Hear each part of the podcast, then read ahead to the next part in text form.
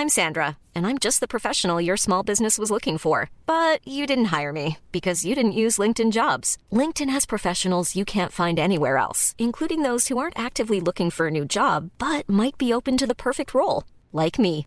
In a given month, over 70% of LinkedIn users don't visit other leading job sites. So if you're not looking on LinkedIn, you'll miss out on great candidates like Sandra. Start hiring professionals like a professional. Post your free job on linkedin.com/people today. Le sponsor de cet épisode des couilles sur la table, c'est Ada Tech School, une formation pour devenir développeuse et développeur à la pédagogie alternative qui casse les codes et incite les femmes à coder. Et c'est important car les femmes sont encore largement sous-représentées dans le monde de la tech. Ada Tech School offre une formation unique de 21 mois, dont 12 en alternance, sans prérequis techniques ni académiques. Alors si vous souhaitez vous reconvertir dans un secteur très porteur, Ada Tech School vous attend. L'école est implantée à Paris, Lyon et Nantes. Il y a trois rentrées par an et la prochaine est le 27 mai. On nous dit qu'il reste quelques places. Ça vous intéresse? Vous pouvez postuler dès maintenant ou vous renseigner sur le site adatechschool.fr. Ada, A-D-A, Tech et School. Et en attendant, bon épisode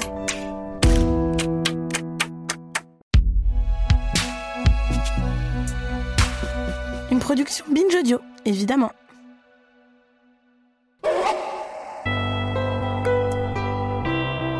Quand mon invitée est arrivée à l'Assemblée nationale française, où elle allait travailler comme collaboratrice de député, quelqu'un de son équipe lui a donné ce conseil amical. Surtout, ferme ta gueule.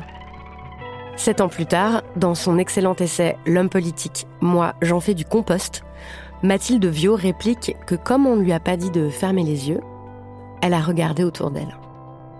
Son regard, c'est ce qui m'a enthousiasmée dans son livre que je conseille à toutes et tous. Un regard débarrassé de toute déférence pour les détenteurs du pouvoir dit légitime. Un regard franc, audacieux. Un regard doux aussi quand elle imagine comment on pourrait tout changer. Dans son livre, elle porte un regard féministe sur une institution, l'Assemblée nationale, qui, comme tant d'autres, incarne et perpétue la domination masculine, bourgeoise et blanche. Je l'ai choisi pour ouvrir cette nouvelle saison des couilles sur la table parce que la méthode employée par Mathilde Viau dans son essai, je crois qu'on peut toutes et tous l'adopter et l'appliquer partout là où on se trouve. C'est un manuel qui nous montre comment regarder autrement ce qui nous semble normal, banal, dommage mais bon, qui nous permet de regarder autrement tout ce dont on se dit bah c'est comme ça, ça changera jamais. Alors que justement on pourrait tout changer. Non seulement parce que ça serait plus démocratique, mais aussi parce qu'avec la catastrophe écologique que nous sommes en train de vivre, tout changer, c'est une question de survie.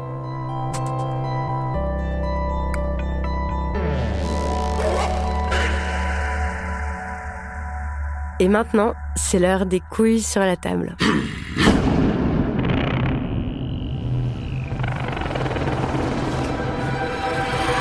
Alors salut chers auditeurs et bienvenue dans cette nouvelle saison des couilles sur la table où nous allons continuer avec mes invités à regarder notre monde par un prisme féministe pour pouvoir détricoter, nœud après nœud, la domination masculine mortifère.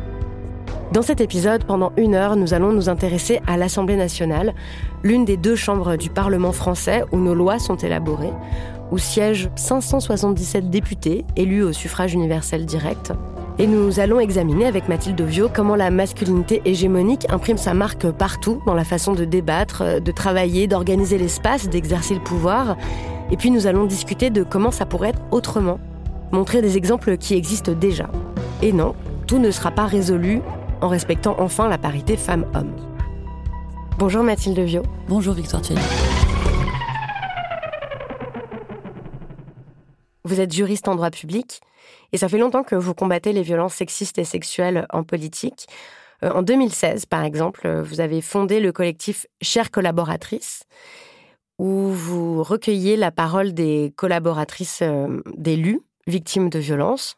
Plus récemment, vous avez lancé MeToo Politique, et puis avec euh, quatre camarades, l'Observatoire des violences sexistes et sexuelles, à l'origine des révélations, notamment sur Damien Abad, l'ex-ministre des Solidarités, qui était accusé de violences sexuelles. Ma première question va peut-être vous sembler euh, naïve, mais je pense que c'est nécessaire qu'on revienne dessus. C'est euh, est-ce que vous pouvez nous expliquer brièvement pourquoi, au fond, c'est important de s'intéresser à cette Assemblée nationale? Est-ce que déjà c'est une institution qui a du pouvoir? Alors, l'Assemblée nationale en soi a très peu de pouvoir dans la Ve République. Euh, c'est un organe qui a été euh, vraiment démuni de la plupart de ses fonctions au privilège de l'exécutif. Euh, Donc du président de la République et, du gouvernement. voilà, exactement. néanmoins, ça reste un, un lieu de performation pouvoir. C'est-à-dire que c'est la façon, enfin c'est un, un lieu éminemment culturel en fait, euh, dans lequel vont se déployer les débats, parce que c'est le seul lieu de débat avec le Sénat évidemment, mais c'est les seuls lieux de débat qui sont rendus visibles à la population. Et donc par conséquent, c'est aussi euh, là où le pouvoir se manifeste réellement euh, pour les citoyens et les citoyennes. Et donc c'est là où se déploie l'ensemble des codes de la politique, tels qu'ils vont venir en fait structurer l'espace mental et l'espace de la vie publique des gens. Et donc c'est aussi pour ça que ça me semblait hyper important, c'est parce que il y a des défauts dans cette dans, dans la fiction qui est créée euh, par de, l'Assemblée nationale en tant que lieu de pouvoir, euh, et il faut pouvoir les regarder de façon euh, avec un regard assez vif et acéré pour pouvoir se rendre compte qu'en réalité, on a un problème avec la façon avec laquelle on fait de la politique. Et la façon avec laquelle la politique se déploie dans, dans, dans, nos vies, etc. Et c'est exactement ce que vous faites dans le livre, où vous commencez par décrire euh, avec un peu comme un peu comme si vous étiez euh, une, extraterrestre, une voyageuse euh, venue de vraiment d'un pays très lointain ou d'une autre époque, et vous arrivez dans ce lieu et, vous décrivez votre sentiment de, de malaise et d'inconfort et le sentiment de ne pas être à votre place à cause du faste en fait des lieux, du fait qu'il y a des dorures partout, que les plafonds sont très hauts, que les moquettes sont très épaisses et vous écrivez que là-bas tout est fait pour impressionner et que tout est fait pour écraser celles et ceux qui viennent pas de là. Hmm. Pourquoi c'est important? Pourquoi vous faites remarquer cette, euh, ces, dorures, ce décor, euh, tous ces détails qui peuvent sembler euh, anecdotiques? Je le fais remarquer parce que je me suis rendu compte qu'il y avait des gens qui n'étaient pas impressionnés. C'est-à-dire qu'on pourrait se dire que ce bâtiment-là, en fait, il vise à, à, planter un décor et à amener de l'humilité chez tout le monde pour permettre en fait de se rendre compte de l'importance de la tâche que c'est de faire la loi et donc finalement mettre tout le monde dans une situation de voilà d'humilité. En fait, euh, il y a une vraie distinction entre les personnes, c'est-à-dire qu'il y a des personnes qui sont habituées à ce faste-là, qui considèrent que c'est un lieu euh, d'exercice normal et qui par conséquent se sentent à la maison. Et il y a d'autres personnes qui, euh, moi c'était mon cas, se sentent bah, pas forcément à l'aise. Ça vient pas que par le faste, ça vient aussi par beaucoup d'autres choses qui se qui, qui, ont cours à l'Assemblée nationale. et ça vient aussi avec la façon avec laquelle le pouvoir est exercé. C'est-à-dire que l'Assemblée nationale s'est encore perçue, et la politique est encore perçue comme une arène dans laquelle descendent des gladiateurs qui sont là pour se porter des coups euh, et dont l'idée en fait ça va être de, euh, de, de, voir la violence qui se déploie. C'est quelque chose qu'on voit aussi dans les médias. Par exemple, je sais pas, Olivier Faure était interrogé euh, la semaine dernière euh, Donc Olivier Faure, qui est du Parti socialiste, qui est du Parti socialiste. et qui a été élu et qui est euh, membre de la Nupes maintenant, qui a été élu député. Les questions qu'on lui posait, c'était euh, est-ce que vous avez vous vous sentez humilié par Jean-Luc Mélenchon Est-ce que vous entendez bien avec Julien Bayou Et donc en fait, il y a une mise en scène perpétuelle de, de ces combats de coq en fait, dont chacun doit venir pouvoir faire la démonstration qu'il est plus fort que l'autre, ou qu'il n'est pas impressionné, voilà, qu'il a pas mal, etc. Donc il y a une mise en scène en fait de ce que c'est la politique alors qu'on passe à côté complètement de l'ensemble des débats. Ça, ça a une conséquence hyper importante sur ensuite les comportements et les recrutements du personnel politique. Parce que quand on valorise la violence comme étant un, mode de gouvernance, c'est-à-dire que le fait que l'objectif ce soit de dominer l'autre pour pouvoir faire euh, valoir son opinion, ça fait qu'on recrute le personnel politique en ayant en tête qu'il faut trouver des personnes qui soient agressives et dans la domination enfin, au-delà de cette violence-là, il y a d'autres euh, choses qui peuvent mettre mal à l'aise quand on arrive à l'Assemblée nationale. C'est le fait que c'est un univers euh, bon, hyper bourgeois, euh, hyper masculin, euh, hyper blanc, et qu'en fait toutes les personnes qui s'éloignent de, de, cette de ces catégories-là, euh, hyper hétéro aussi, toutes les personnes qui s'éloignent de ces catégories-là sont finalement méprisées, euh, discréditées, et qu'on les renvoie à leur spécificité. à leur spécificité, exactement, et au fait qu'elles n'appartiennent pas réellement à ce milieu-là. Parce que ce milieu-là ne peut s'incarner que selon un archétype extrêmement précis. C'est un peu une forme d'intersectionnalité de la domination. Pour être un bon dominant et pour pouvoir bien incarner le pouvoir, il faut réunir des conditions très précises. Il faut être, euh, donc, je répète, un homme euh, bourgeois, blanc, euh, si possible de plus de 50 ans, hétérosexuel, etc. De culture catholique, vous ajoutez aussi. De culture catholique, etc. Donc il, est hyper. Euh, enfin voilà, quand on n'est pas, euh, quand on remplit pas plusieurs de ces critères-là, évidemment, on se sent assez peu à l'aise dans ce milieu-là. Donc composter tout ça? Composter tout ça, exactement. Les jeter et faire en sorte que ça se transforme en en engrais pour faire pousser autre chose? Exactement. Mais l'idée, c'est de faire en sorte que bah, qu'il y, ait un réel débat sur euh, la démocratie euh, qu'on pourrait mettre en place, la, la démocratie écologiste, féministe, antiraciste, par exemple, qu'on pourrait mettre en place. Et sur comment on pourrait complètement organiser différemment, mais au jour le jour, même le quotidien, euh, les bâtiments, les règles de réunion et la façon dont on débat, par exemple. Tout tout. Il n'y a, rien qui va en réalité. Par exemple, non mais quand on se balade à l'Assemblée nationale, le premier truc qui est hyper frappant, euh, c'est quand même que donc il n'y a aucune femme. Avant, avant 2016, il n'y avait aucune femme représentée dans les bustes euh, de l'Assemblée nationale. Aucune femme euh, qui a avec, un nom. Aucune femme avec un nom, sinon il y a des allégories bien sûr, il y a des Mariannes, etc. Mais aucune femme avec un nom. En 2016, il Olympe de Gouges a été le, le buste d'Olympe de Gouges a été mis en place. Tout le monde s'est dit c'est super, on a fait notre BA, les femmes sont représentées maintenant, sachant que le parcours à l'Assemblée nationale est, vraiment jonché de bustes de sombres inconnus qui ont, qui, qui, ont peut-être marqué un peu l'histoire, mais pas tant, et que du coup, il y a un effacement total euh, des récits, en fait, et de, la vie politique de, de, bah, la majorité de la population. Euh, vous faites aussi remarquer que euh, bah, tout le monde trouve ça normal, que toutes les personnes qui nettoient les locaux, par contre, ne ressemblent pas du tout aux personnes euh, qui sont élues. Pour être clair, euh, bah, toutes les personnes qui travaillent euh, au ménage et au nettoyage de l'Assemblée travaillent la nuit et sont des personnes racisées. Hmm. Et que il y a très peu de discussions là-dessus. Ou alors, est-ce que vous, vous en avez vu? Il y en a eu un petit peu, mais qui n'était pas basé sur le fait que les personnes étaient racisées, mais le fait qu'elles étaient mal payées. François Ruffin a notamment demandé à ce qu'il y ait un 13e mois, etc. Mais hum, moi, je pense que là-dessus, on a une, enfin, il y a une sorte de cécité qui ne concerne pas que l'Assemblée nationale, qui est une cécité collective et euh, c'est un endroit où le féminisme n'est pas allé assez loin. C'est-à-dire qu'on a décidé en fait que les tâches qui étaient normalement confiées aux femmes blanches euh, dans les foyers allaient désormais être confiées à d'autres personnes pour libérer les femmes. Et donc du coup, il y a eu un déport euh, entier du, de, bah, de, toutes les tâches ingrates en fait euh, bah, sur les personnes racisées, les, personnes les plus précaires, etc. Qui est une structure de société qui qui bah, qui mérite d'être regardée. Mais juste le fait de confier à des personnes le nettoyage de ses propres déchets euh, c'est une vraie question qu'il faut qu'on se pose. Est-ce nécessaire? Est-ce qu'on ne considère pas que chacun devrait prendre en charge ses propres déchets? D'ailleurs, ça permettra à chacun de se rendre compte de ce qu'il produit. Et, euh, et, donc voilà, il y a beaucoup de choses qu'il faut qu'on arrive à observer. Qui bon, là, pour le coup, je dépasse le cadre de l'Assemblée nationale. En tout cas, c'est effectivement très marquant de toute façon quand on arrive à l'Assemblée nationale de voir vraiment qu'il y a très peu d'élus, par exemple, qui sont racisés, et de, de voir tous les matins des, des vraiment des, des, des, centaines de personnes qui euh, repassent les portillons euh, épuisées, probablement pour pour euh, prendre des transports en commun pour aller loin euh, après une nuit de, travail en fait euh, dans cette maison du peuple qui en fait n'a pas la couleur, la tessiture, ne représente pas le peuple étant donné qu'en fait bah, la représentation elle est biaisée totalement par des critères de sélection qui ne permettent pas à tout le monde d'être représenté.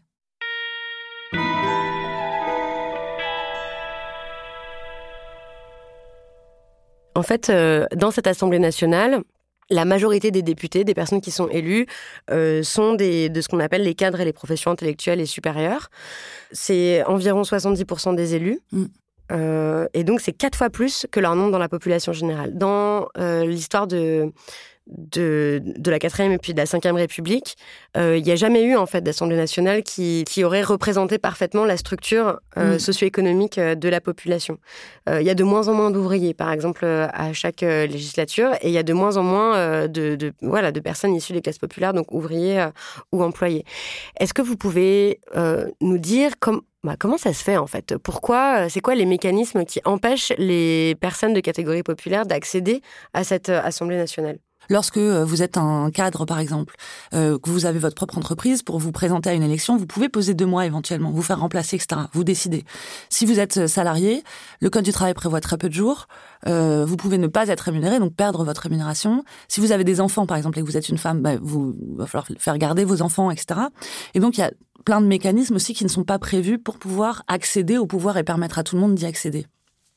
Après, il y aurait moyen de réfléchir à des correcteurs. Alors comment comment ça pourrait être autrement bah, on a il y a des expérimentations qui existent. Par exemple, là, il y a eu la convention citoyenne pour le climat qui a eu lieu pendant ce mandat, euh, qui a été un échec patent parce qu'aucune des propositions, quasiment, il y a que 10% des propositions qui ont été retenues euh, et elles sont pas encore du tout. De ce point de vue-là, c'est un échec. De ce point de vue-là, c'est un échec. Mais, d'un point de vue de la méthode, c'est hyper intéressant parce qu'il a été euh, décidé que des, des citoyens, des citoyennes étaient tirés au sort sur la base d'une représentativité la plus accrue possible. Donc, ils ont vraiment fait attention à ce qu'il y ait des ruraux et des urbains, des hommes, des femmes, différentes, différentes personnes avec différents, différents âges. Euh, différents métiers, évidemment. Différents métiers. Euh, enfin bon, bref. ils ont vraiment essayé de prendre des critères qui soient assez fins pour permettre une représentativité la plus accrue possible. Et on a vu des personnes, donc 150 personnes, arriver en ne connaissant pas grand-chose pour euh, la plupart euh, à la politique, euh, se passionner pour les sujets qui leur étaient donnés. Ils avaient neuf mois pour, pour réfléchir. Ils étaient rémunérés. Ils avaient neuf mois pour réfléchir à un sujet précis. la plupart d'entre eux se sont passionnés, sont repartis chez eux extrêmement politisés. Et le résultat final a été aussi bon qu'un texte de loi. C'est-à-dire qu'en réalité, tout ce qu'on dit, enfin, on a, on a une illusion euh, de la compétence dans le monde politique. On considère que bah, seuls des politiciens, euh, comment on peut dire, affirmés, quoi, peuvent euh, et euh, qui ont des, des talents très particuliers, qui sont vraiment trop forts pour exactement pour s'exprimer, pour imaginer des lois, qui sont vraiment très très intelligents, quoi. Voilà. Mm. Seules ces personnes-là peuvent réussir à faire la loi. C'est complètement faux, c'est archi faux. Et par ailleurs, je pense même que c'est l'inverse. C'est-à-dire que l'absence totale de certaines franges de la population empêche d'avoir euh, accès à une intelligence collective, c'est-à-dire bah, de, de, régler les problèmes de tout le monde. Pour l'instant, on a des personnes qui sont très particulières, qui sont aux manettes de l'État et qui répondent à leurs propres besoins. Parce que le reste du, c'est pas forcément par euh, malveillance. C'est-à-dire qu'il y a beaucoup de choses qu'elles ignorent. Elles ne peuvent pas sentir les besoins des gens puisqu'elles ne. C'est-à-dire qu'il y a, une, absence totale de d'expérimentation de, certains de certains vécus et du coup ils savent même pas que des besoins existent. Mais je, voudrais qu'on revienne euh, ensemble sur euh, certaines des choses que vous décrivez dans votre livre sur les mécanismes qui permettent au, sexisme euh, et de, perdurer et aux femmes d'être exclues à l'Assemblée nationale. C'est-à-dire que, bon, le sexisme, ça fonctionne à peu près de la même façon, euh, un peu dans tous les milieux de travail, mais disons qu'il y, a des, y a des styles, quoi, mm. différents, euh, selon l'endroit où on se trouve. À l'Assemblée nationale, vous racontez comment euh, les, femmes sont exclues sous couvert d'humour, mm. beaucoup.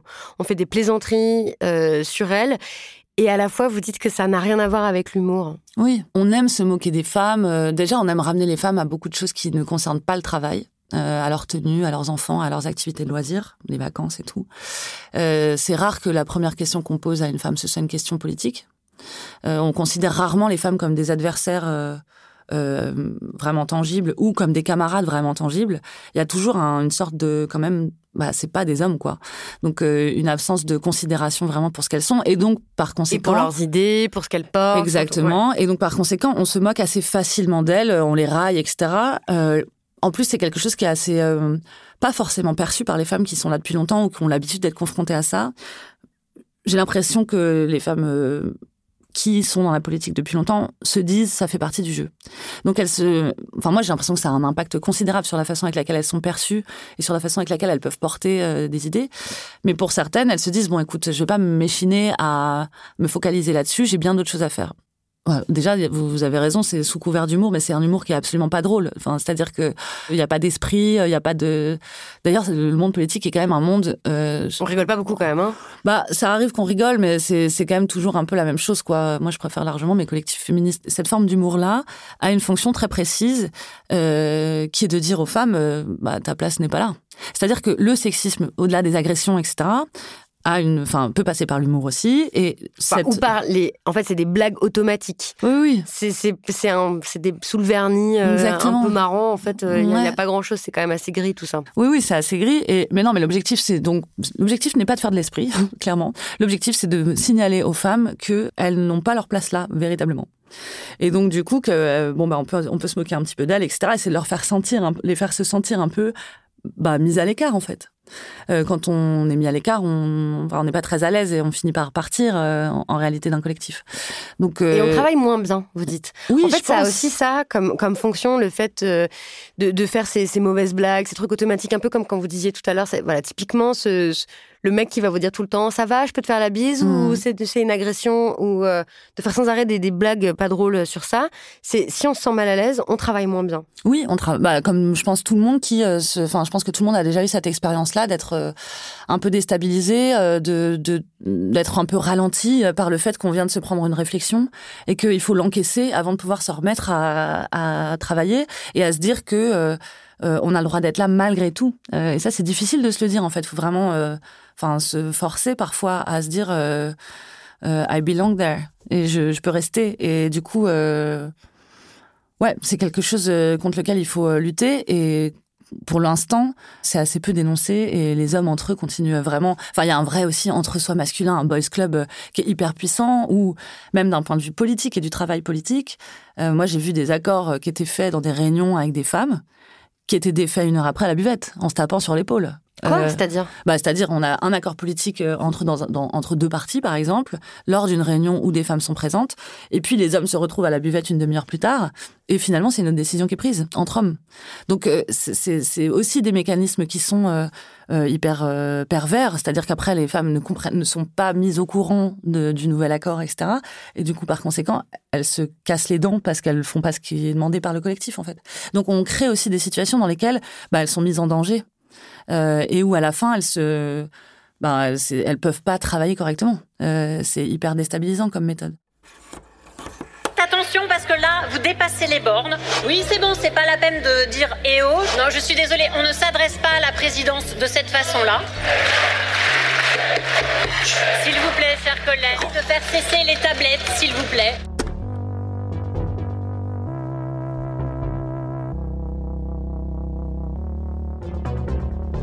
Qu'est-ce qu'il faudrait changer sur la façon d'intervenir en public, sur la façon dont se déroulent les débats à l'Assemblée nationale Non, mais le, le problème de la façon avec laquelle se déroulent les débats à l'Assemblée nationale, c'est souvent qu'il n'y a pas eu de temps préparatoire. Donc en fait, euh, il y a beaucoup de caricatures dans ce qui est dit. On, on caricature les propos du gouvernement, qui va caricaturer les propos de la France insoumise, qui va caricaturer les propos des Républicains, parce que chacun se met dans une sorte de, de rôle modèle, d'assumer, euh, de, de rem- enfin, comment dire, d'incarner l'idéologie euh, qu'il est, qu'il ou elle est censé défendre. Mais en réalité, euh, la régularité avec laquelle les textes sont présentés euh, aux députés ne permet pas d'avoir un travail de fond qui me semble suffisant. Et donc, on est aussi dans une urgence de la crise, etc., mais on est aussi dans une, une urgence de la fabrique de la loi qui, en fait, est néfaste au, au débat public et à la fin à la norme qui est produite. Et donc, on se retrouve toujours avec des normes un peu euh, bancales qu'il est nécessaire de revoir régulièrement, etc., qui peuvent être euh, sanctionnées par le Conseil constitutionnel. Enfin bon. Donc, euh, il y a aussi ce... Vous dites, le travail est même pas bien fait, quoi. bah non. Bah non, c'est- le problème, c'est que puisqu'on fait tout dans, dans, dans une sorte de galvanisation comme ça, d'une volonté de démontrer euh, absolument d'écraser l'autre, on on n'écoute pas les bonnes idées euh, qui peuvent venir de partout. Le, le gouvernement, par exemple, je vous donne un exemple. Quand il y a euh, des amendements qui viennent de l'opposition, ils sont mis dans un dossier dans lequel c'est marqué défavorable. C'est-à-dire que par principe, les amendements de l'opposition sont considérés comme recevant un avis défavorable du gouvernement, c'est-à-dire que par principe, le gouvernement ne veut pas les adopter, même sans les avoir lus. Euh, donc, on, on se retrouve avec euh, finalement, euh, je sais même pas si on peut parler d'un réel débat. C'est une sorte de forfaiture dans laquelle chacun a une posture à défendre. Et l'objectif, c'est de ne surtout pas donner un point à quelqu'un d'autre, même si c'est dans l'intérêt de la nation. L'objectif, c'est de faire en sorte que on écrase bien la gueule du voisin. En fait, ce qui m'a le plus marqué à l'Assemblée nationale, c'est que on rentre dans un, un univers euh, complètement fictif. C'est-à-dire que tous les codes, etc., qui sont mis en place sont là pour faire la démonstration du pouvoir. Mais en réalité, quand on gratte derrière, il n'y a pas grand-chose. Il y a beaucoup de vent, beaucoup de fumée, qui, voilà, beaucoup de réunions, par exemple, où on répète inlassablement les mêmes choses, où euh, notamment les hommes euh, bah, répètent, euh, s'écoutent, parlent beaucoup, etc.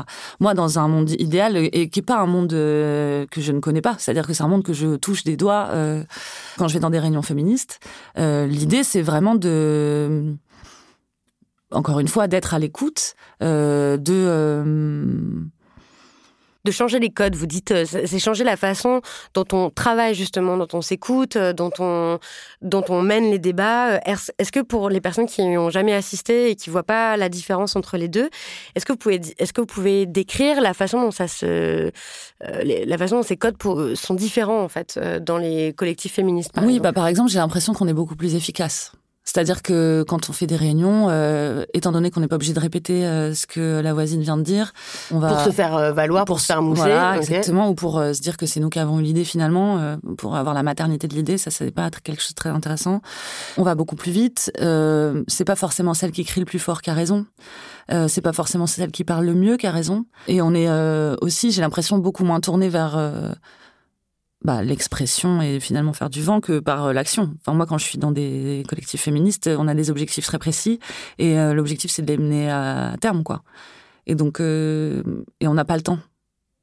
On n'a vraiment pas le temps. On a toutes des vies professionnelles, militantes, familiales, personnelles, qui font que on n'a pas d'intérêt personnel et, et trip à se faire valoir dans ces collectifs-là. Moi, je pense que cette façon de faire de la politique, elle vient aussi de la de, l'idée de faire carrière en politique. C'est-à-dire que pour pouvoir euh, avancer dans le monde politique, il faut faire la démonstration de tous ces, ces, ces, enfin, tous ces facteurs-là, de tous ces codes-là. Il faut montrer qu'on les maîtrise à fond c'est un vrai problème. La carrière en politique en soi est un vrai problème, notamment parce qu'elle est un frein à faire rentrer des personnes multiples. C'est-à-dire qu'il y a des gens, ils s'occupent des postes pendant 50 ans. C'est quand même euh, hyper problématique d'un point de vue euh, juste de la rotation euh, des personnes qui vont occuper le pouvoir. Y compris à gauche, hein Ouais, ouais, bien sûr. Voire à l'extrême gauche. Hein. Ouais, ouais, bien sûr. Mais vous voyez, j'ai du mal à imaginer quand, on regarde l'Assemblée nationale, enfin moi la seule image que j'en ai c'est celle que je vois sur LCP quoi, euh, mm. qui retransmet les, débats parlementaires. Mm. Un petit peu, j'ai du mal à imaginer à quoi ça pourrait ressembler. Ce serait euh, une présidente de l'Assemblée nationale qui qui couperait les hommes quand ils parlent trop, qui rappellerait à chacun comment bien s'écouter, qui leur bah. ferait 10 minutes de méditation avant chaque euh, débat pour que ça les pose tous. Non, mais je me dis que vraiment, euh, ça leur ferait du bien. Hein, il y a eu des tentatives. Hein. Euh, il y a eu une femme, lorsqu'elle présidait l'Assemblée, enfin, qu'elle présidait les débats, Sandrine Mastier, qui une fois avait donné une, une sanction avec prise sur indemnité pour un député qui l'appelait Madame le Président en permanence. Donc elle considérait que ça nuisait à sa dignité, donc elle l'avait sanctionné. c'est possible de sanctionner, par exemple, les hommes n'écoutent pas les femmes quand elles parlent. Les micros sont fixé sur des tessitures euh, des voix d'hommes, ce qui fait qu'en fait les voix de femmes sont euh, bah, sont pas rendues de façon agréable euh, au micro, et donc euh, le ton monte, etc. Puis de toute façon, même si les voix étaient rendues agréables, euh, je pense par les micros, de toute façon, il y aurait un désintérêt quand une femme prend la, prend la parole qui serait plus grand. Bah ça, ça, ça pourrait mériter des sanctions c'est-à-dire euh, mais des sanctions euh, ciblées, euh, enfin comme dans une classe en fait, parce qu'on se retrouve avec des comportements qui sont d'un niveau hyper enfantin. Après, moi, je suis plus pour pour une évolution culturelle. En vrai, hein. l'idée c'est quand même pas de les sanctionner comme des gosses. Mais ce serait bien que, bah, en fait, qu'ils juste qu'ils voient les choses. Ce serait quoi des règles en fait quand on fait des réunions, quand on fait un collectif, quand on. Je pense qu'il y a des choses qui s'apprennent pas tant que ça, qui viennent de notre sociabilisation. Euh, moi, j'entends souvent des gens dire ah ben voilà, euh, les femmes euh, se sentent moins légitimes que les hommes. Il faudrait que les hommes se, enfin, il faudrait que les femmes arrivent à se sentir aussi légitimes que les hommes. Je suis pas certaine. Je suis pas certaine de ça parce que je pense que la légitimité dans laquelle les hommes se sentent est nocive en fait. Et donc je pense que il faut trouver un juste milieu. L'idée c'est pas du tout que les femmes continuent à se jeter des orties sur le dos et à se sentir mal. C'est pas du tout ça que je veux dire. Mais euh, il faut qu'on arrive et, donc en réalité par notre sociabilisation et par parfois l'humilité qu'on a quand on s'adresse à d'autres personnes, on met en place des mécanismes qui sont assez automatiques de par notre sociabilisation, qui est en fait euh, bah, plus mesuré euh, probablement dans nos rapports avec les autres et dans l'envahissement qu'on peut faire des sphères euh, des autres. Je sais pas si ça s'apprend. Euh, je pense que par contre la légitimité et l'overpuissance, ça peut se désapprendre. Et c'est plutôt aussi pour ça que je parle des hommes politiques. Moi, j'en fais du compost et pas que je dis les femmes politiques, je voudrais les mettre sur un piédestal. Je sais pas si ça m'intéresse en fait d'avoir des femmes puissantes. je pense par contre, il faut réussir à, à ramener un peu de raison dans la façon avec laquelle les hommes performent la politique. Tant qu'on considérera l'expression de la politique comme étant un lieu de combat, un lieu de d'expression de la force, un lieu viril en fait. Euh, le fait qu'il y ait des femmes en politique changera pas grand-chose. Elles seront obligées de se plier à ces règles-là. Euh, c'est quelque chose qu'on a vu en 2017 par exemple avec l'arrivée quand même euh, d'un peu plus de femmes et le rajeunissement de l'Assemblée nationale, où moi, on me posait cette question est-ce que, euh, est-ce que vous pensez que ça va améliorer les choses, etc. La vérité, c'est que c'est pas le cas du tout. Les personnes se plient à, la, norme sociale qui leur est imposée euh, et à l'habitus, enfin, euh, et à la façon avec laquelle les corps bougent et à tout, tout, tout, cet implicite en fait qui est là et qui vient complètement structurer les comportements individuels et donc du coup bah, les femmes n'ont pas de l'attitude en fait tout simplement pour impulser les changements. Quelque chose qui pourrait faire changer, je pense, par contre, ce serait des femmes féministes. Si c'est des personnes qui arrivent au pouvoir en ayant pour ambition de transformer le pouvoir et pas seulement de, faire euh, euh, adopter telle ou telle mesure comme euh, des femmes non féministes pourraient le faire, mais si elles ont pour vocation de vraiment déviriliser le pouvoir, alors oui, dans ce cas-là, si elles sont plusieurs, ça peut avoir un impact. Mais il faut avoir cette volonté-là pour que ça change. Après, il y a quand même des, je sais pas, est-ce qu'il n'y a, pas quand même des vertus à cette à la parité? Non, mais bien sûr qu'il y a des vertus à la parité, euh, c'est sûr. Après, euh, aussi, je pense qu'il y, a certaines situations sur lesquelles il ne faut pas être dupe. On met euh, les femmes en position de force lorsque la situation est extrêmement critique. Euh, c'est quelque chose. Oui, j'ai appris que ça s'appelait la falaise de verre. Ouais. Bah là qu'on a vu pendant les élections présidentielles avec la candidature d'Anne Hidalgo dans un PS qui était complètement moribond, euh, la candidature de Valérie Pécresse, pareil, euh, dans un parti qui était en train de mourir, et là qu'on voit aussi avec la mise en place de bah, Yael Brun-Pivet à la tête de l'Assemblée nationale dans une Assemblée nationale où il y a même pas de majorité correcte en fait. Donc on lui demande de tenir les murs d'une maison dont, dont c'est la première fois que les murs bougent autant. Donc bon. juste pour que ce soit explicite en fait cette histoire de falaise de verre, c'est que quand la situation est complètement euh, désespérée, que personne pourrait y arriver en fait, c'est pas possible. À ce moment-là, on nomme une femme en disant bah voilà, c'est ça. Et après, euh, du coup, c'est pratique parce que comme de toute façon la situation est désespérée, bah on peut dire que c'est de sa faute. Bah voilà, parce qu'elle est nulle. Hein. Exactement. Eh Et je sais pas si vous avez remarqué, mais là chez les Républicains, il est hors de question que ce soit une femme qui se présente à la tête parce que les Républicains, ça va mieux en fait en ce moment ils sont redevenus un parti d'opposition crédible à l'aune des législatives, etc. Et donc, du coup, il euh, n'y a aucune femme qui est prévue pour devenir chef des Républicains. Donc, voilà, on, laisse aux femmes euh, toujours euh, la possibilité de se casser la figure et de faire la démonstration de leur incompétence et rarement la possibilité de, réellement avoir bah, du pouvoir, quoi.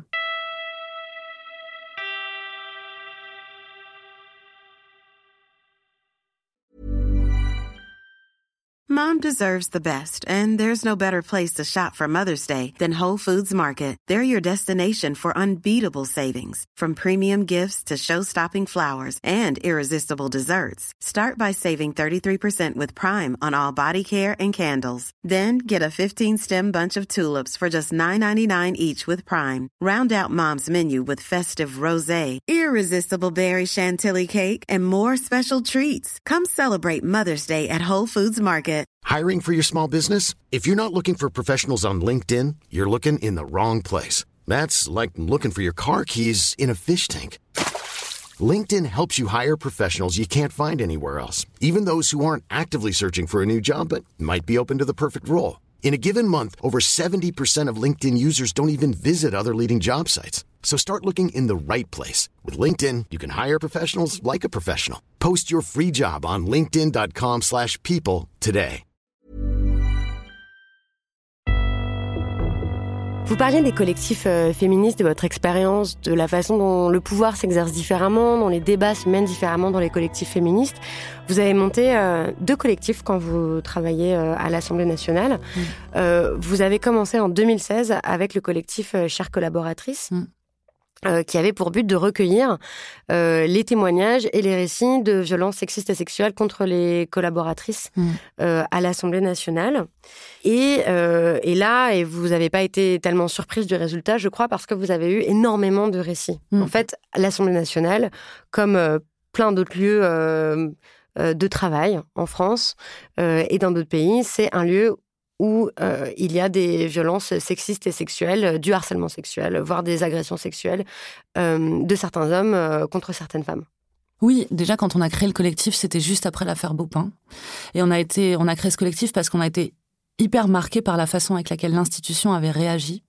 Euh, l'institution, c'est-à-dire toutes les personnes qui composaient l'institution, qui se sont en fait mis en tête l'Assemblée nationale. donc non, mais les députés, les collabs, nos potes, etc. Quoi. Je rappelle juste l'affaire Baupin, euh, qui était le fait que Denis Baupin, qui était député et vice-président de l'Assemblée nationale, chez les Verts, euh, en fait, plusieurs femmes avaient pris la parole et, pour dénoncer euh, pour les unes le harcèlement sexuel et pour les autres les agressions sexuelles dont elles avaient été victimes de la part euh, d'un homme qui en plus s'affichait comme euh, pro-féministe. Tout à fait.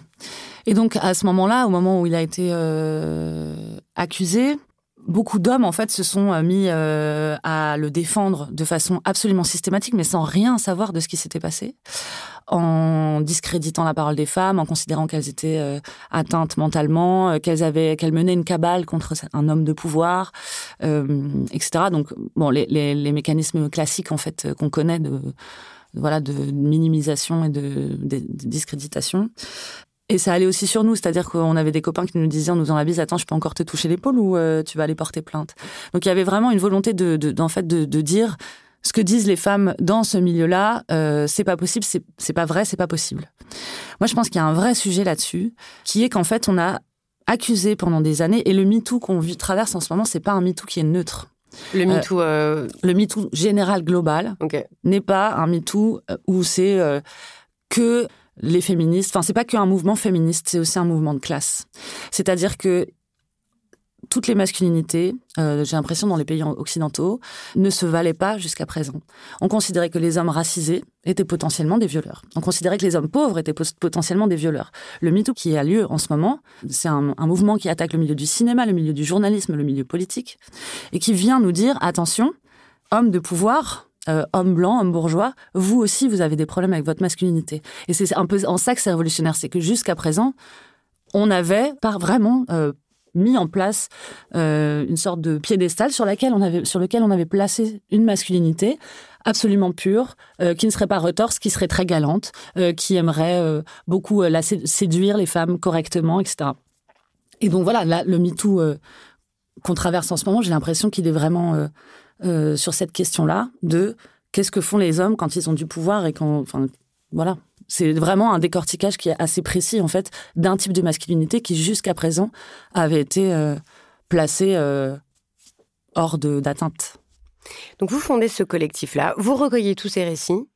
Et vous vous dites que, bah, en fait, en le dénonçant, ça va, il va se produire quelque chose. Oui, et on a été déçus au sein de l'Assemblée parce que donc on crée ce collectif, etc. Euh, on se rend bien compte qu'à l'Assemblée nationale, ça ne plaît pas du tout, notamment aux, fonctionnaires, etc. Euh, à certains et certaines députés qui nous accusent de jeter l'opprobre sur l'institution. Donc c'est pas les, personnes qui se comportent mal et les hommes qui se comportent mal qui créent des problèmes, c'est les dénonciatrices des problèmes. Bon, bah, encore une fois, c'est assez quelque chose qu'on connaît, mais bon. Euh... Non, mais ça fait quand même euh, toujours mal. J'imagine que ça vous bah, cause. Euh, des heures et des heures de discussion, de remise en question, de malaise. En fait. Ouais, bien sûr en fait, ça épuise parce qu'on est obligé de revenir à des, argumentaires, etc. Bon, bref. On, a dû entamer un bras de fer avec l'institution euh, sur plusieurs choses. La première chose qui nous a été octroyée, mais vraiment du bout des doigts, avec un mépris assez drôle, c'était que euh, il y a un rappel de la loi sur le harcèlement sexuel sur des bouts de papier avec du scotch mis dans les ascenseurs. Donc c'était vraiment pour montrer qu'ils se moquaient de nous en fait et qu'en plus ils mettaient sur les vides des ascenseurs. Donc tout le monde euh, était là, mais c'est envahissant. Pourquoi dans, dans l'ascenseur? Enfin bref, c'est pas le lieu approprié. Les rappels. En l'ascenseur avec toutes ces histoires de oui, on peut pas monter avec une femme dans un ascenseur sans être accusé de viol, et tout. Ouais, Donc au lieu de le mettre comme on le met pour toutes les, autres, enfin tous les rappels obligatoires à la loi dans les collectifs de travail qui sont à des endroits précis en fait. Donc là, il y avait voilà, vraiment c'était comme si c'était des petites annonces avec des petits euh, numéros de téléphone. Enfin, il y avait vraiment euh, une sorte de négligence dans l'affichage. Bon bref, qui était là pour se moquer de nous. C'est le seul truc qu'on a obtenu pendant la, mandat, enfin pendant que c'était euh, Claude Bartolone qui était président de l'Assemblée nationale. Euh, et ensuite, on a réussi, suite à un bras de fer avec euh, Richard Ferrand, à avoir la mise en place d'une cellule de veille qui est imparfaite, euh, qui euh, est un cabinet extérieur, qui voit donc son marché renouvelé, qui a donc intérêt à ce que l'Assemblée nationale soit heureuse de son travail, euh, qui est donc très éloigné de ce que nous avions demandé, puisqu'on avait demandé à ce que ce soit une, institution indépendante. Et donc en créant cette cellule de veille avec cette nature-là, avec un contrat renouvelable tous les ans, donc une structure fragile, bah c'est quelque chose qui dénote aussi de, du faible intérêt qu'il y a pour cette question. Vous avez fondé ce collectif. Est-ce que c'est difficile à fonder un collectif euh, Comment on fait? Pas du tout. Euh, c'est pas du tout difficile à fonder un collectif. Faut être plusieurs et c'est tout. Euh, faut être plusieurs. Faut avoir une idée euh, de ce qu'on veut faire et de, de, de, la façon avec laquelle on, on souhaite le faire. Nous, on était cinq à l'origine. On s'est dit on va faire un site internet. On va demander à on va faire un appel à témoignages. On a reçu des témoignages. On les a publiés. C'est pas quelque chose de. En fait, j'ai l'impression qu'on on se fait souvent, euh, on imagine souvent euh, les choses beaucoup plus dures qu'elles ne le sont. Et là, pour le coup, c'est vraiment assez simple de créer un collectif. D'ailleurs, ce collectif, euh, nous l'avons dissous. Donc, si des personnes qui travaillent à l'Assemblée nationale souhaitent recréer un collectif, sachez que la place est libre et je vous encourage vivement à le faire. Vous créez ce collectif, chère collaboratrice. Vous obtenez la mise en place de cette cellule de veille, mais bon. cinq ans plus tard, ouais. Voilà, donc en fait, vous trouvez mm. que c'est quand même beaucoup. Mais vous essayez de jouer le jeu de l'institution, de le faire selon les règles, etc. Ouais. Ok. Et après, vous vous dites, euh, ça marche pas. Vous êtes radicalisé, en fait. C'est pas de la radicalisation, c'est euh, engager le rapport de force là où il doit être engagé. Parce qu'après, vous changez, vous, vous avez dissous ce, ce collectif. On a dissous ce collectif. Bon, déjà... Et vous avez créé un, un nouveau groupe qui est cet observatoire des violences sexistes et sexuelles euh, que vous fondez avec euh, cinq autres cinq personnes. Autres camarades. Enfin, quatre autres personnes. Quatre autres, ouais, vous êtes cinq, donc avec euh, quatre autres camarades. Et là, votre méthode est différente. Alors déjà, on vient de partis politiques différents pour la plupart. Euh, mais on se rend compte qu'on est face à, aux mêmes résistances dans nos organisations et qu'on a besoin de euh, mettre la pression de l'extérieur. C'est-à-dire qu'en fait, il faut euh, s'intéresser à là où les partis politiques sont sensibles. Ils sont sensibles à leur image euh, et à la presse qui va sortir sur eux. Nous, euh, ce qu'on a décidé de faire avec l'Observatoire, pour le coup, c'était vraiment basé sur euh, les législatives et on va poursuivre notre action plus tard probablement de façon un peu différente, mais c'était de vraiment pointer euh, les partis qui décidaient de valoriser, de, de, laisser passer des candidatures et des investitures d'hommes qui avaient été mis en cause ou même parfois condamnés, comme c'était le cas pour Jérôme Perra, euh, pour cas de violences sexistes et sexuelles. Et du coup, euh, c'est ce qu'on a décidé vraiment de faire, donc c'est-à-dire de publier en fait. Bah voilà, il y a eu six articles de presse sur telle personne. Euh, est-ce que, euh, cher parti politique, est-ce que ça te semble normal? Donc on, on s'est vraiment voilà, appuyer sur, euh, bah, sur la nécessité pour les partis politiques d'avoir bonne presse. Et du coup, euh, voilà, entamer réellement euh, un rapport de force médiatique euh, qui fonctionne assez bien, en réalité. Et, euh, et, du coup, je pense que, enfin voilà, après il y, y, a, des résistances encore. Gérald Darmanin est encore là, euh, et donc euh, notre action n'est pas terminée. la puissance des hommes continue de les protéger, c'est-à-dire que plus un homme est puissant, plus il est difficile de, de parler en fait et de, bah, de le mettre face à ses responsabilités. C'est encore le cas. On l'a vu avec les accusations contre Nicolas Hulot, contre PPDA, en fait que des femmes disaient mais en fait personne ne m'aurait cru. C'est la même chose pour euh, pour euh, les hommes puissants en politique, quoi. Ça, c'est sur les comportements individuels, sur ce qu'on peut faire euh, chacun, chacune. Mais après, ce que vous montrez aussi dans le livre, c'est comment euh, les structures, euh, c'est pas du co-comportement individuel, c'est aussi, euh, en particulier les, institutions politiques, euh, c'est formé par bah, les lois, par les institutions, par, par la Constitution, pardon. Est-ce que vous pouvez expliquer en quoi la façon dont sont organisées nos institutions politiques, elle est aussi empreinte de, de virilisme et elle favorise aussi l'exclusion des femmes, je pense notamment au pouvoir énorme qui est donné au président de la République euh, mmh. dans la Ve République. Bah, ce pouvoir et la vocation à, à mettre la lumière sur euh, le père de la nation. Euh... J'étais troublée de me rendre compte, euh, de, de, me souvenir de ça, que les, les gens qui travaillaient dans la sphère politique, ils parlent souvent du, du président de la République en disant le PR. Ouais. Parce que du coup, en le disant très vite dans les conversations, ça tout le monde parle du père hein, ouais. tout le temps. ouais, c'est vrai que c'est... Genre le père a dit ça. Ça se voit dans ce, ce film incroyable là. Euh euh, l'exercice de l'État. Les personnages parlent sans arrêt du père. Ouais. Mm. Que, que, fait le que fait le père Que fait le père? Ouais, voilà, le, le président de la République, le père. Oui. Ouais. Eh ben, non, en réalité, il y a une vraie euh, l'objet. Enfin, la structure des, de la Ve République euh, donne un pouvoir accru au président de la République et notamment depuis son élection au suffrage universel direct L'objectif, c'est de faire en sorte qu'une personne surplombe absolument euh, l'entièreté de la nation et de cette personnalisation découlent des mécanismes. Euh, par exemple, la possibilité pour le gouvernement de faire euh, revoter une nouvelle disposition, mais pas uniquement. C'est-à-dire qu'il y a une volonté aussi de faire, d'avoir une réelle captation euh, du pouvoir au détriment du, de la population. Donc on se retrouve vraiment dans des situations de déséquilibre qui sont antidémocratiques en réalité, il faut dire les choses telles qu'elles existent, euh, et qui ont vocation à favoriser euh, l'omnipotence et euh, le, le, le, enfin, voilà, le claquement de doigts du PR, du président de la République. Et ce, ce serait quoi un bon fonctionnement des institutions ou une autre constitution? Mais moi, je pense qu'il y a déjà vous? des choses qui existent, c'est-à-dire que, encore une fois, il y a beaucoup de, pareil, les camarades de gauche qui parlent de la révolution du grand soir, etc., du renversement. Moi, c'est pas quelque chose euh, auquel je crois. En tout cas, sur le terme révolution, qui veut dire euh, faire un demi-tour, enfin faire un tour euh, complet. Euh, je suis assez d'accord qu'il faut faire une révolution, mais elle n'est pas obligée de se manifester par euh, de l'épique et euh, des lances. Il y a plein de mécanismes qui peuvent être détruits juste par la mise en place de d'une instance qui soit en fait euh, composée de citoyennes et de citoyens. Ça peut être mis en place dans plein de domaines différents. En réalité, on est assez peu frappé par des urgences immédiates, sauf euh, Covid, sauf attentat. Et donc du coup, il y a plein de questions qui peuvent se régler dans un temps de neuf mois.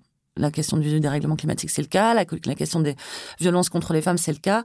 On n'est pas obligé de tout traiter en 15 jours euh, hyper rapidement et de mal faire les choses. Donc, on pourrait avoir plein d'assemblées différentes, en fait, qui euh, se pencheraient sur une question, qui permettraient de repolitiser absolument la population. C'est-à-dire, c'est des personnes ensuite qui bah, repartent en ayant appris des choses et en se disant, bah voilà, en fait, la politique, ça peut me concerner. Attendez, j'essaie d'imaginer à quoi ça pourrait ressembler. C'est-à-dire que vous pensez que pour chaque grand sujet, ouais.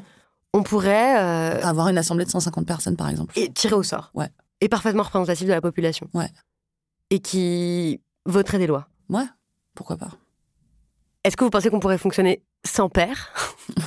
Je pense que est-ce que c'est nécessaire d'avoir un chef? Un chef, c'est ça la, ou une chef, ouais. c'est ça la vraie question. Ouais.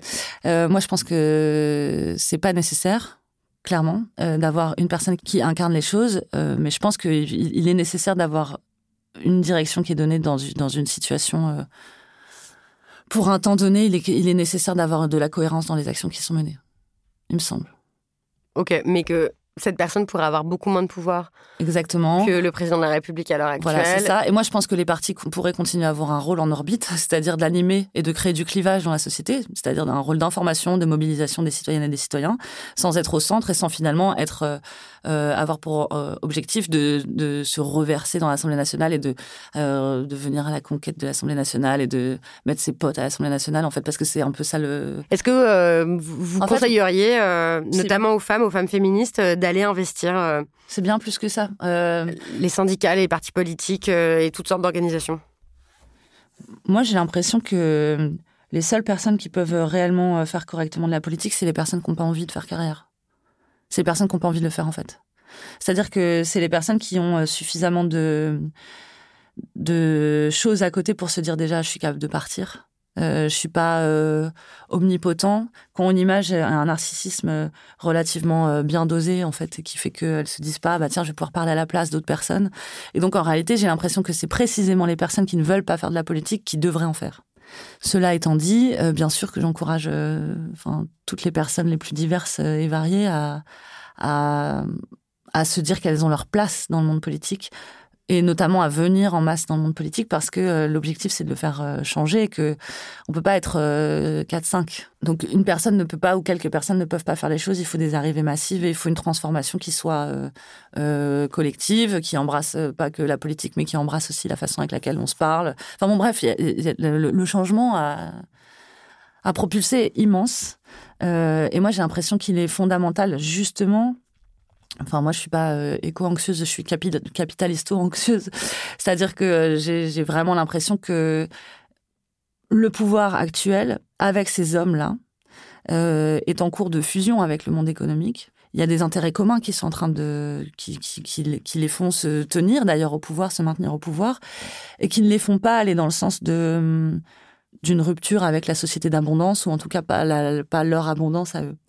Et du coup, euh, il faut, enfin voilà, il y a un enjeu euh, réel de, derrière ça. Il y a un enjeu euh, presque de survie. Je veux pas passer pour complotiste, mais moi c'est aussi comme ça que je le vois en sortant de de l'Assemblée. C'est que notre survie dépend de la façon avec laquelle les institutions vont pouvoir fonctionner et il faut que ça change vite. C'est pas une question technique, c'est pas une question simplement de justice et tout. Pour vous, c'est une question de survie. Et on le voit. euh, Enfin, on le voit dans d'autres régimes, c'est-à-dire que les États, c'est pas les, États, ça encore une fois, c'est des fictions. On a vu Trump, on a vu Bolsonaro, on a vu Erdogan, on a vu Poutine. Euh, S'ils arrivent à être au pouvoir, c'est bien que dans la plupart des pays du monde, des pays occidentaux, on a euh, euh, le même goût pour la valorisation de la virilité qui fait la démonstration de sa puissance, qui conduit en réalité à la destruction. L'objectif, enfin, moi je vois un parallèle assez clair entre les personnes qui euh, font, qui prônent la virilité et la volonté euh, de créer de la destruction autour d'eux. Donc euh, le fait que des États en fait soient l'émanation de, cette, de ces cultures-là, de cette culture-là qui, euh, qui est commune en Occident, euh, bah, est un problème majeur, massif en fait, qu'il faut réussir à, à dénoncer partout. Et donc c'est aussi pour ça que j'ai l'impression que le féminisme peut, et le féminisme et d'autres mouvements sociaux euh, et sociétaux, comme l'antiracisme notamment, essentiellement le féminisme et l'antiracisme, peuvent porter en eux des bah, vraiment des clés en fait de, re- de re-répartition. Parce qu'en fait, on n'a pas les mêmes logiciels. C'est-à-dire que les féministes n'ont pas pour objectif d'écraser les hommes. contrairement à ce qui est dit partout. L'objectif, c'est de faire en sorte qu'on arrive à vivre euh, collectivement correctement, mais parce que justement parce qu'on ne prône pas la virilité, bah on va pas aller à leur destruction. Et donc c'est euh, aussi pour cette raison-là, j'ai l'impression que bah voilà que la résolution réside dans le féminisme. Oui, qui est pas juste des revendications catégorielles, mais qui est vraiment un projet politique global. Ouais, bien sûr.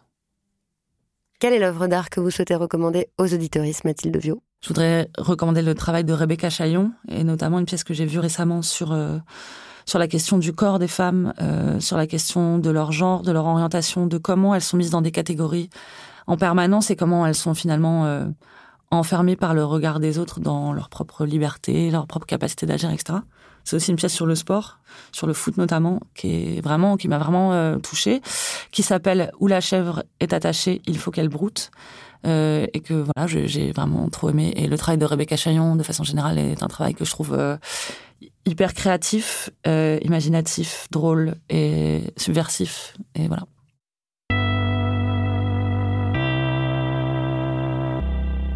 L'homme politique, moi, j'en fais du compost. C'est un essai paru chez Stock. C'est le titre de l'essai de mon invité Mathilde Viau. Vous le reconnaîtrez à sa belle couverture euh, vert d'eau ou bleu, avec un gros titre orange. Je signale aussi que sur le sujet des violences sexistes et sexuelles en politique, il y a Y a pas mort d'homme. C'est une série documentaire de Fiona Texer et Hélène Goutani diffusée dans le podcast Programme B. Et enfin, j'ai envie moi aussi de vous faire une recommandation culturelle en lien direct avec notre épisode. Il s'agit du livre L'abolition des privilèges, signé Bertrand Guillot, qui raconte la nuit du 4 août 1789, celle où la toute neuve Assemblée nationale a décidé de renverser un régime vieux de presque 1000 ans, alors même que cela semblait impossible. Alors oui, euh, son auteur, Bertrand Guillot, donc c'est la personne que j'aime le plus au monde, mais si je le recommande, c'est surtout parce que ce roman où tout est vrai peut se lire comme un manuel pour qu'un jour, à notre tour, nous renversions l'ordre injuste qui détruit la planète et nos vies avec.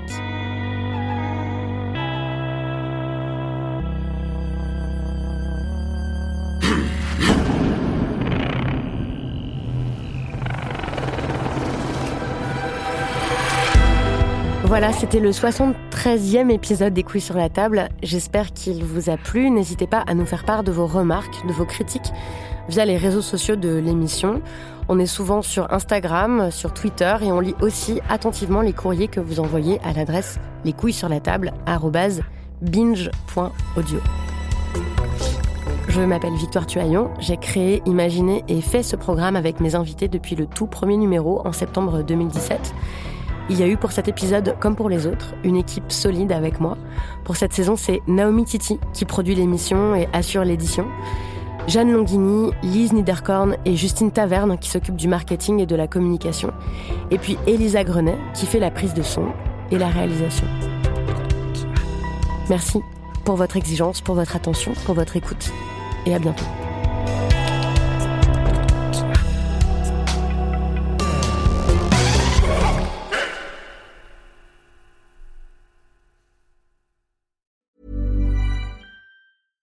Cool fact a crocodile can't stick out its tongue. Also, you can get health insurance for a month or just under a year in some states. United Healthcare short term insurance plans, underwritten by Golden Rule Insurance Company, offer flexible, budget friendly coverage for you. Learn more at uh1.com.